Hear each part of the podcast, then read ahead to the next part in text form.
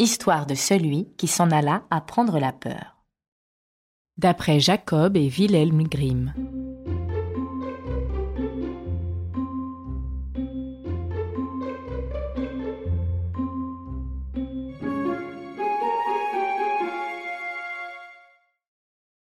Un père avait deux fils.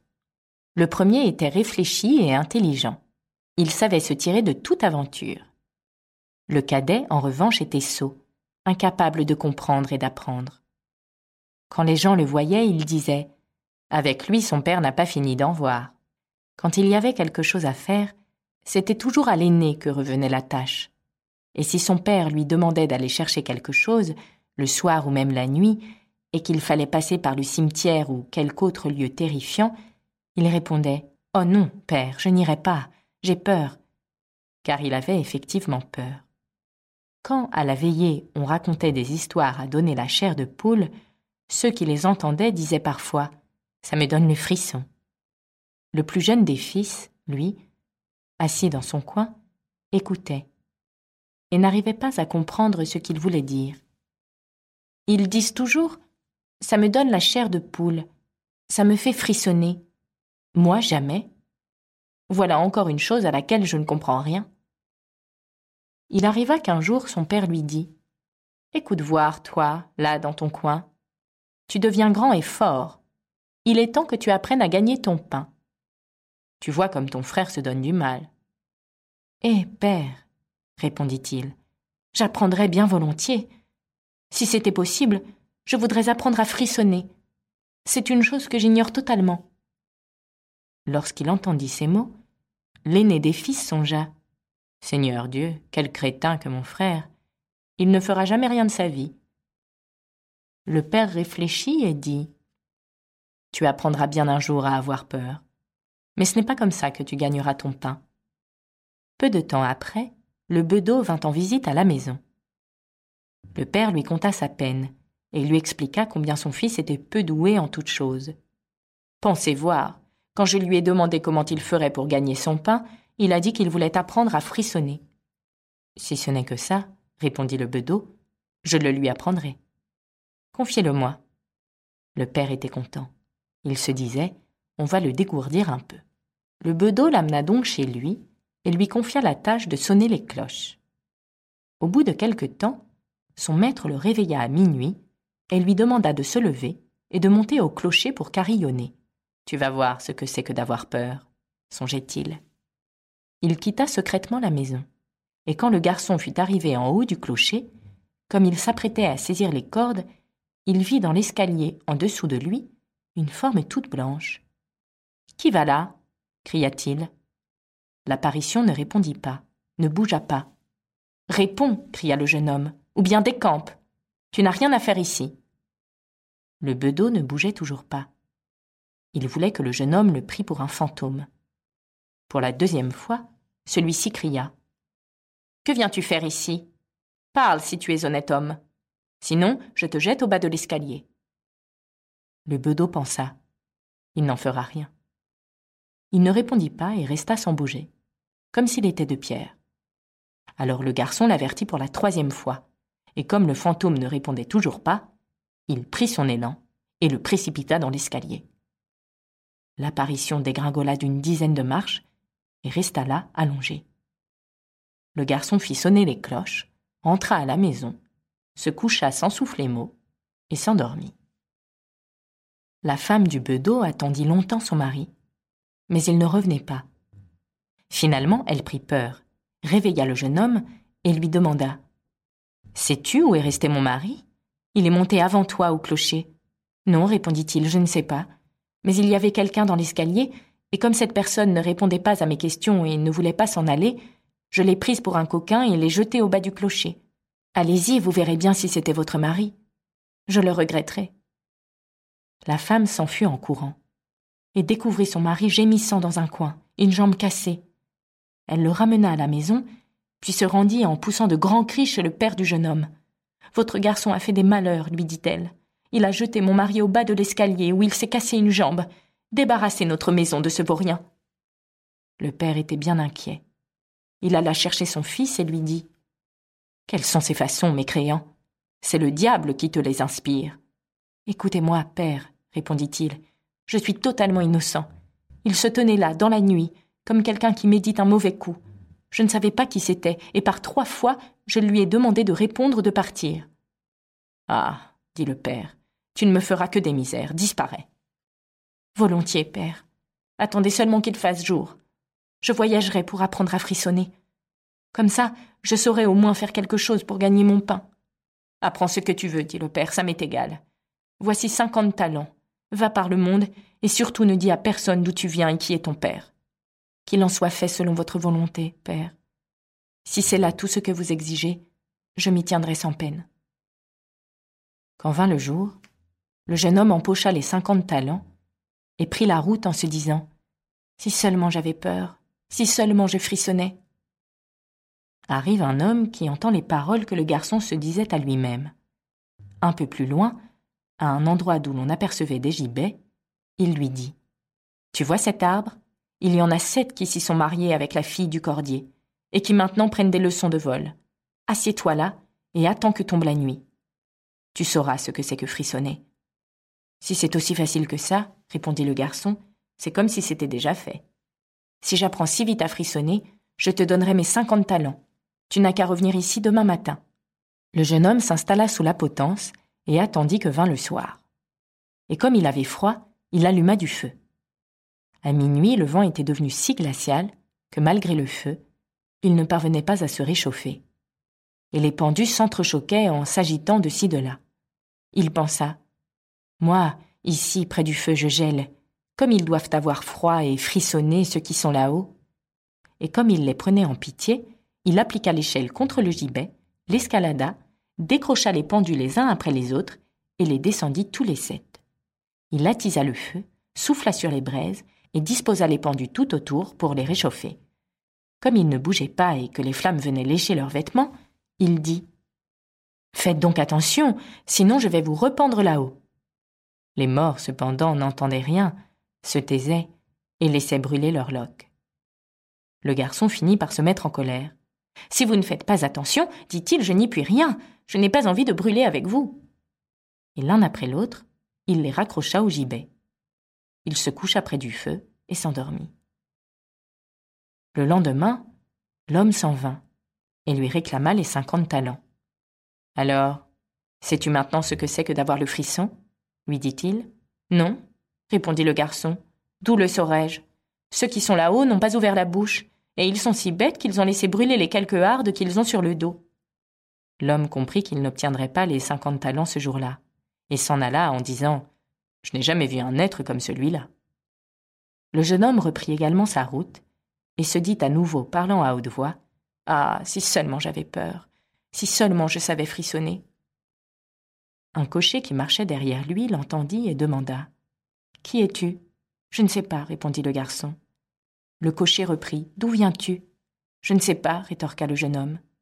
Qui est ton père Je n'ai pas le droit de le dire. Que marmonnes-tu sans cesse dans ta barbe Eh, répondit le garçon, je voudrais frissonner, mais personne ne peut me dire comment j'y arriverai. Cesse de dire des bêtises, reprit le cocher. Viens avec moi. Le jeune homme accompagna donc le cocher, et le soir, ils arrivèrent à une auberge avec l'intention d'y passer la nuit. En entrant dans sa chambre, le garçon répéta à haute et intelligible voix Si seulement j'avais peur, si seulement je savais frissonner. L'aubergiste l'entendit et dit en riant Si vraiment ça te fait plaisir, tu en auras sûrement l'occasion chez moi. Tais-toi donc, dit sa femme. À être curieux, plus d'un a déjà perdu la vie, et ce serait vraiment dommage pour ses jolis yeux s'il ne devait plus jamais voir la lumière du jour. Mais le garçon répondit Même s'il fallait en arriver là, je veux apprendre à frissonner. C'est d'ailleurs pour ça que je voyage. Il ne laissa à l'aubergiste ni trêve ni repos, jusqu'à ce qu'il lui dévoilât son secret. Non loin de là, se trouvait un château maudit, dans lequel il pourrait certainement apprendre ce que c'était que d'avoir peur, en y passant seulement trois nuits. Le roi avait promis sa fille en mariage à qui tenterait l'expérience, et cette fille était la plus belle qu'on eût jamais vue sous le soleil. Il y avait aussi un château de grands trésors gardé par de mauvais génies, dont la libération pourrait rendre un pauvre très riche. Bien des gens étaient déjà entrés au château, mais personne n'en était jamais ressorti. Le lendemain, le jeune homme se rendit auprès du roi. Si vous le permettez, je voudrais bien passer trois nuits dans le château. Le roi l'examina et, comme il lui plaisait, il répondit Tu peux me demander trois choses, mais aucune d'elles ne saurait être animée, et tu pourras les emporter avec toi au château. Le garçon lui dit alors Eh bien, je vous demande du feu, un tour et un banc de ciseleur avec un couteau. Le jour même, le roi fit porter tout cela au château. À la tombée de la nuit, le jeune homme s'y rendit, alluma un grand feu dans une chambre, installa le tabouret avec le couteau tout à côté et s'assit sur le tour. Ah. Si seulement je pouvais frissonner, dit-il. Mais ce n'est pas encore ici que je saurais ce que c'est. Vers minuit, il entreprit de ranimer son feu. Et comme il soufflait dessus, une voix retentit tout à coup dans un coin de la chambre. Ouh Miaou Comme nous avons froid Bande de fous s'écria-t-il. Pourquoi hurlez-vous comme ça? Si vous avez froid, venez ici, asseyez-vous près du feu et réchauffez-vous. À peine eut-il prononcé ces paroles que deux gros chats noirs, d'un bond formidable, sautèrent vers lui et s'installèrent de part et d'autre du garçon, en le regardant d'un air sauvage, avec leurs yeux de braise. Quelque temps après, s'étant réchauffés, ils dirent Si nous jouions aux cartes, camarades Pourquoi pas? répondit-il. Mais montrez-moi d'abord vos pattes. Les chats sortirent leurs griffes. Oh dit-il, que vos ongles sont longs. Attendez, il faut d'abord que je vous les coupe. Il les prit par la peau du dos, les posa sur les taux et leur y coinça les pattes. J'ai vu vos doigts, dit-il. J'en ai perdu l'envie de jouer aux cartes. Il les tua et les jeta par la fenêtre dans l'eau d'un étang. À peine s'en était-il ainsi débarrassé que de tous les coins et recoins sortirent des chats et des chiens, tous noirs, tirant des chaînes rougies au feu. Il y en avait tant et tant qu'il ne pouvait leur échapper. Ils criaient affreusement, dispersaient les brandons du foyer, piétinaient le feu, essayaient de l'éteindre. Tranquillement, le garçon les regarda faire un moment. Quand il en eut assez, il prit le couteau de ciseleur et dit Décarpissez, canaille Et il se mit à leur taper dessus. Une partie des assaillants s'enfuit. Il tua les autres et les jeta dans l'étang.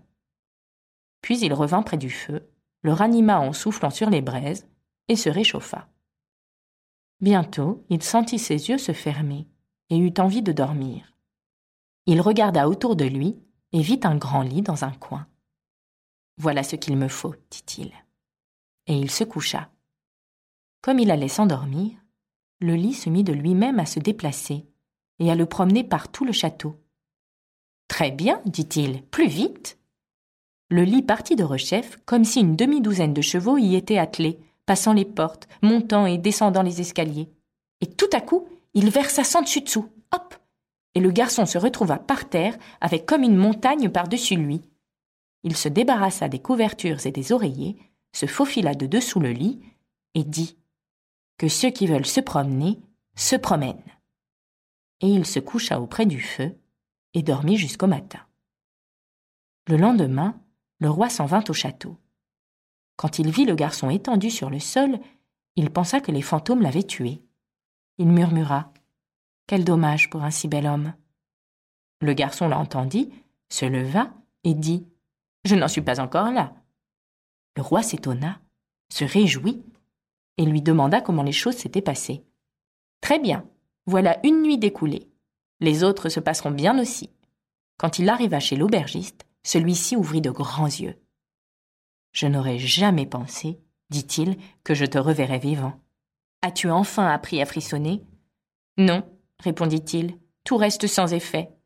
Si seulement quelqu'un pouvait me dire comment faire. Pour la deuxième nuit, il se rendit à nouveau au château, s'assit auprès du feu et reprit sa vieille chanson. Ah, si seulement je pouvais frissonner. À minuit, on entendit des bruits étranges, d'abord doucement, puis toujours plus fort, puis après un court silence, un grand cri. Et la moitié d'un homme arrivant par la cheminée tomba devant lui. Oh là cria-t-il. Il en manqua une moitié. Ça ne suffit pas comme ça. Le vacarme reprit. On tempêtait, on criait. Et la seconde moitié tomba à son tour de la cheminée. Attends, dit le garçon. Je vais d'abord ranimer le feu pour toi. Quand il l'eut fait, il regarda à nouveau autour de lui. Les deux moitiés s'étaient rassemblées, et un homme d'affreuse mine s'était assis à la place qu'occupait le jeune homme auparavant. Ce n'est pas ce que nous avions convenu, dit-il. Ce tour est à moi. L'homme voulut l'empêcher de s'y asseoir, mais il ne s'en laissa pas compter. Il le repoussa avec violence et reprit sa place. Beaucoup d'autres hommes se mirent alors à dégringoler de la cheminée les uns après les autres, et ils apportaient neuf tibias et neuf têtes de mort avec lesquelles ils se mirent à jouer aux quilles. Le garçon eut envie d'en faire autant. Dites, pourrais-je jouer aussi Oui, si tu as de l'argent. J'en ai bien assez, répondit-il. Mais vos boules ne sont pas rondes. Il prit les têtes de mort, s'installa à son tour et en fit de vraies boules. Comme ça, elles rouleront mieux, dit-il. En avant, on va rire. Il joua et perdit un peu de son argent. Quand sonna une heure, tout avait disparu. Au matin, le roi vint au renseignement. Que t'est-il arrivé cette fois-ci? demanda-t-il. J'ai joué au quilles, répondit le garçon, et j'ai perdu quelques deniers. Tu n'as donc pas eu peur? Eh non, dit-il, je me suis amusé. Si seulement je savais frissonner. La troisième nuit, il s'assit à nouveau sur son tour et dit tristement Si seulement je pouvais frissonner. Quand il commença à se faire tard, six hommes immenses entrèrent dans la pièce, portant un cercueil. dit le garçon. Voilà sûrement mon petit cousin qui est mort il y a quelques jours seulement. Du doigt, il fit signe au cercueil et s'écria Viens, petit cousin, viens. Les hommes posèrent la bière sur le sol. Il s'en approcha et souleva le couvercle. Un mort y était allongé. Il lui toucha le visage. Il était froid comme de la glace. Attends, dit-il, je vais te réchauffer un peu. Il alla près du feu, s'y réchauffa la main et la posa sur la figure du mort. Mais celui-ci restait tout froid. Alors il le sortit du cercueil, s'assit près du feu et l'installa sur ses genoux en lui frictionnant les bras pour rétablir la circulation du sang. Comme cela ne servait à rien, il songea tout à coup qu'il suffit d'être deux dans un lit pour avoir chaud. Il porta le cadavre sur le lit, le recouvrit et s'allongea à ses côtés. Au bout d'un certain temps, le mort se réchauffa et commença à bouger. Tu vois, petit cousin, dit le jeune homme, ne t'ai-je pas bien réchauffé? Mais le mort, alors, se leva et s'écria Maintenant, je vais t'étrangler. De quoi? dit le garçon. C'est comme ça que tu me remercies? Retourne au cercueil. Il le ceintura et le jeta dans la bière en refermant le couvercle. Les six hommes arrivèrent alors et l'emportèrent. Je ne réussis pas à frissonner, dit-il. Ce n'est décidément pas ici que je l'apprendrai. À ce moment précis, entra un homme plus grand que tous les autres, et qui avait une mine effrayante. Il était vieux et portait une longue barbe blanche. Pauvre diable, lui dit-il, tu ne tarderas pas à savoir ce que c'est de frissonner.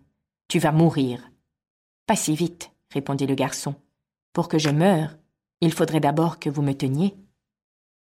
Je finirai bien par t'avoir, dit le monstrueux bonhomme. Tout doux, tout doux, ne te gonfle pas comme ça. Je suis aussi fort que toi, et même bien plus fort. C'est ce qu'on verra, dit le vieux. Si tu es plus fort que moi, je te laisserai partir. Viens, essayons. Il le conduisit par un sombre passage dans une forge, prit une hache et d'un seul coup enfonça une enclume dans le sol. Je ferai mieux, dit le jeune homme en s'approchant d'une autre enclume. Le vieux se plaça à côté de lui, laissant pendre sa barbe blanche. Le garçon prit la hache, fendit l'enclume d'un seul coup et y coinça la barbe du vieux. Et voilà, je te tiens, dit-il, à toi de mourir maintenant. Il saisit une barre de fer et se mit à rouer de coups le vieux, jusqu'à ce que celui-ci éclata en lamentations et le supplia de s'arrêter en lui promettant mille trésors. Le jeune homme débloqua la hache et libéra le vieux, qui le reconduisit au château et lui montra, dans une cave, trois caisses pleines d'or. Il y en a une pour les pauvres, une pour le roi, et la troisième sera pour toi, lui dit-il. Sur quoi, une heure sonna, et le méchant esprit disparut. Le garçon se trouvait au milieu d'une profonde obscurité. Il faudra bien que je m'en sorte, dit-il.